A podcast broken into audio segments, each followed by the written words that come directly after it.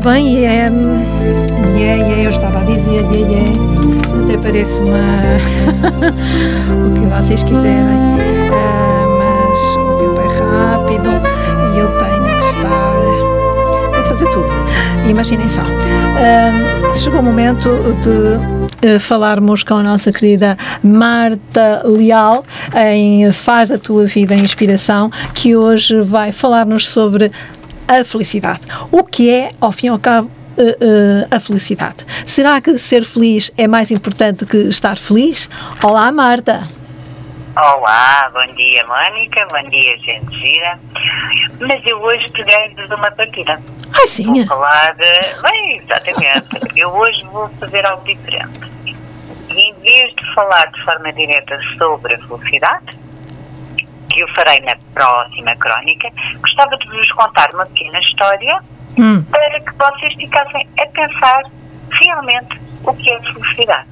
Muito bem, vamos lá. Então. Infelizmente, então. eu não sei de quem é a autoria. Uh, uh, andei à procura e não consegui encontrar. Se alguém souber, que diga.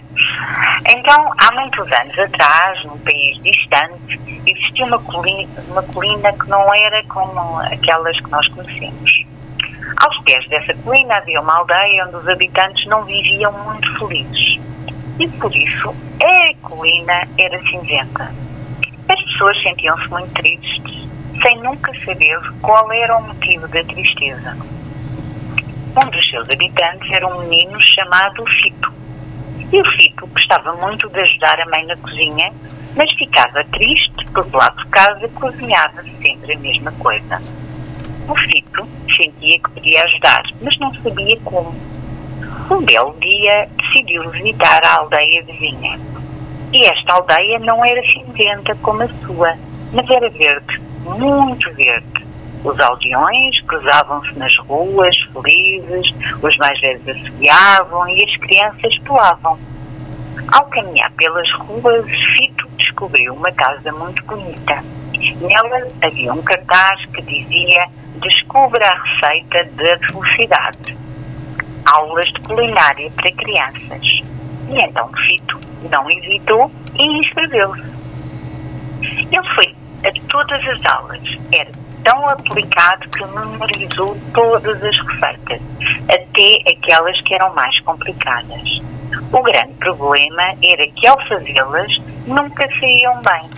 E às vezes ele queimava a manteiga, outras vezes enganava-se nas medidas de sal ou água, inclusivamente noutras o resultado terminava numa mistela nada comestível. E um dia, Fito sentou-se debaixo de uma árvore na saída do poço. Ai, estava completamente desesperado. E ao ler o seu caderno de receitas, descobriu entre as páginas um grão de arroz um pequeno grão de arroz.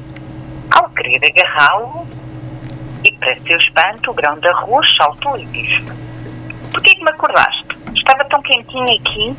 Hum. Chita apanhou um susto, não podia acreditar. O arroz que falava. Mas tu podes falar? perguntou-lhe. E cantar, e dançar, e fazer muitas coisas. E aposto que tu também. Não, a verdade é que nada do que eu faço sai bem. Fito foi para casa a conversar com o grão de arroz. Já era hora de dormir quando finalmente lhe contou o seu problema. Não te preocupes, Fito, disse do arroz, plano de alegria. Deixa comigo. No dia seguinte, Fito participou no curso de culinária e escondeu o grão de arroz no seu bolso. Antes de perceber, o arrozinho já estava escondido atrás da sua orelha. Porém, não disse uma única palavra até ao final da aula.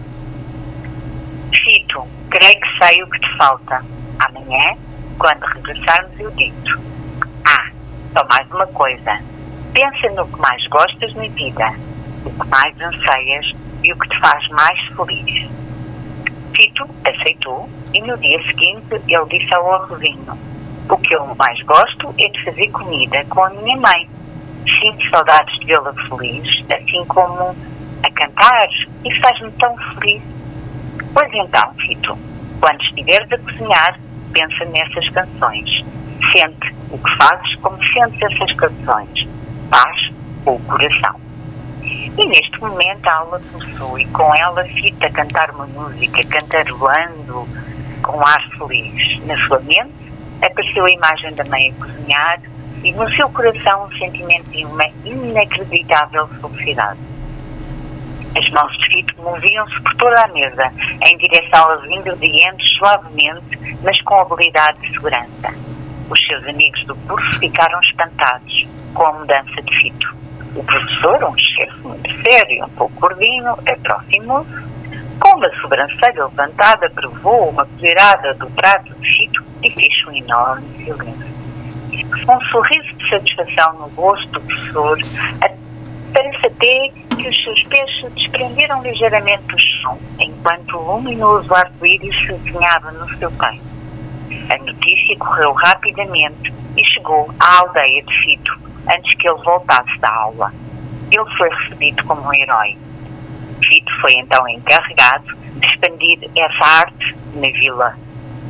Mas o que Fito nunca deixou de fazer foi de cozinhar com a mãe, que, como devem calcular, era a mãe mais feliz da aldeia. E foi assim que Fito descobriu que para ser e fazer todos felizes, primeiro devemos estar felizes connosco. E o que, é que terá acontecido ao grão de arroz? Bom, ninguém soube mais dele. Mas quando algum de vocês estiver a sentir-se preocupado e confuso, procurem dentro das vossas coisas e pode ser que o encontrem e levem para casa. Muito bem. muito, muito, muito bem. Fiquei sensibilizada. Então, ser feliz não custa assim tanto. Não custa assim tanto. Não custa nada. é só descobrirmos aquilo que nos faz feliz. Exatamente. É pensar no que mais gostam da vida, uhum. o que mais anseiam e o que mais vos faz feliz. Marta, foi mais uma vez uh, um prazer escutá-la. Marcamos encontro no próximo mês, uma vez que no dia 27 de setembro não haverá Porto de Encontro. Até lá, seja feliz. Até lá.